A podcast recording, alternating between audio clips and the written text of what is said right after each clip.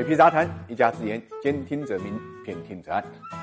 股市震荡风险大，稳健投资才能守住财富。理财魔方稳健组合，人工智能帮你管理，带你稳稳赚收益。过去三年总收益百分之二十六。理财魔方拥有证监会颁发的基金销售牌照，各大应用商店下载理财魔方 APP 即可购买。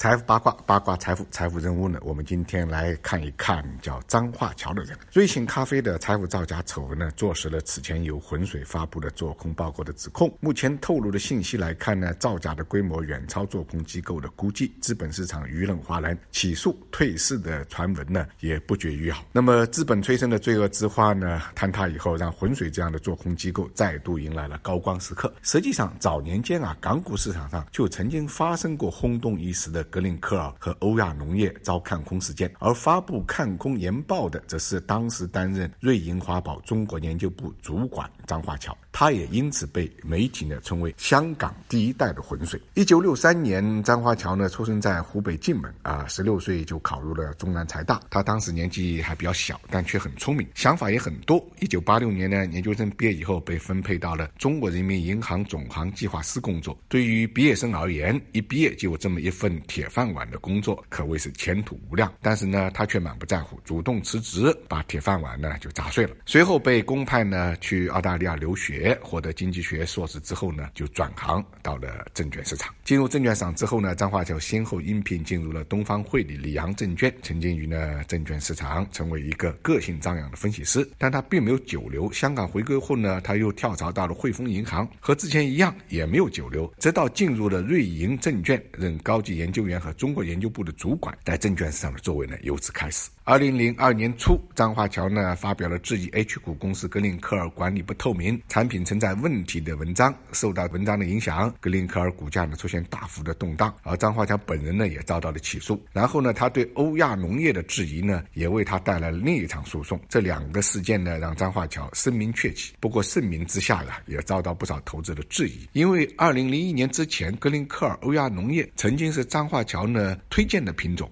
但是，二零零一年年底，他却主动调低了这两家公司的评级，由此呢，投资者认为呢，张华桥是扮演了装托的这么一个角色。张华桥呢是股市黑嘴。不过，张华桥本人呢对此却非常坦荡，他一直说自己并不理会公众质疑，因为研报并不是推荐给公众的，而是推荐给基金的。张华桥向来以敢言著称，在中国内地与香港两个资本市场上，瑞银和张华桥是互相成就的两个品牌。在瑞银呢，张华桥得以释放其率性的个性，兴起了。跟格林克尔、欧亚农业等上市公司的质疑对战，拿下了最佳中国分析师的市场口碑。也曾经用他这个价值投资理念呢，让瑞银和自己在 A 股上上的名利双收。宝钢股份、外运发展、上港吉祥、中兴通讯这四只瑞银最先买入股票，无一例外，后来成为呢市场的大牛股。而其价值投资理念不仅引领了市场的投资理念，同时也成为市场最大的赢家之一。作为研究部主管的张化桥可谓功不可没。他带领团队在2003年也是。是力压群芳，被评为了亚洲最佳研究团队。张化桥呢，也被誉为中国第一分析师。